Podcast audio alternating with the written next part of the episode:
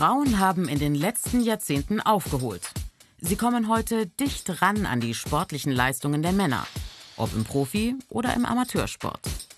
Frauen sind auch immer öfter in Sportarten aktiv, die früher reine Männerdisziplinen waren.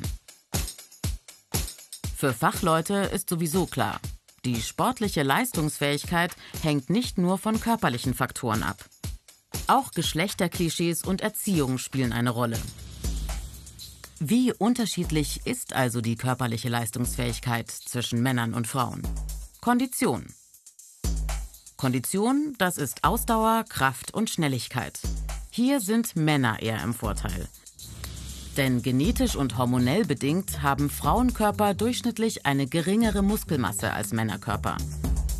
Ein Männeroberkörper hat bis zu 40 Prozent mehr Muskelmasse als ein Frauenoberkörper.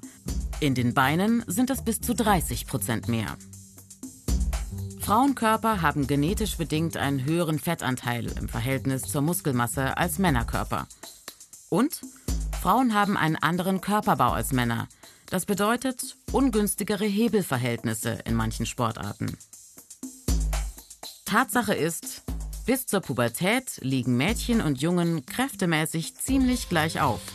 Dann setzen hormonelle Veränderungen ein und die sorgen für die Unterschiede bei Kraft und Kondition. Beweglichkeit. Klar überlegen sind Frauenkörper dagegen bei der Beweglichkeit. Bänder, Sehnen und Muskeln sind elastischer und dehnbarer. Ein Vorteil in vielen Sportarten. Koordination. Zur Koordination gehören unter anderem Reaktions- und Orientierungsfähigkeit, Gleichgewichtsvermögen und die Abstimmung von Bewegungsabläufen. Hier sind Männer und Frauen gleich stark. Außerdem steht fest, unabhängig vom Geschlecht spielen viele andere Faktoren eine Rolle, zum Beispiel Gewicht und Körpergröße. Und im Sportunterricht? Fachleuten ist klar, Gerade im Schulsport sind die Leistungsunterschiede zwischen den Geschlechtern meist nicht größer als innerhalb der Geschlechtergruppen selbst. Das heißt, Jungen und Mädchen können hier ganz ähnliche Leistungen bringen. Auch deshalb befürworten viele einen gemeinsamen Sportunterricht für Mädchen und Jungen.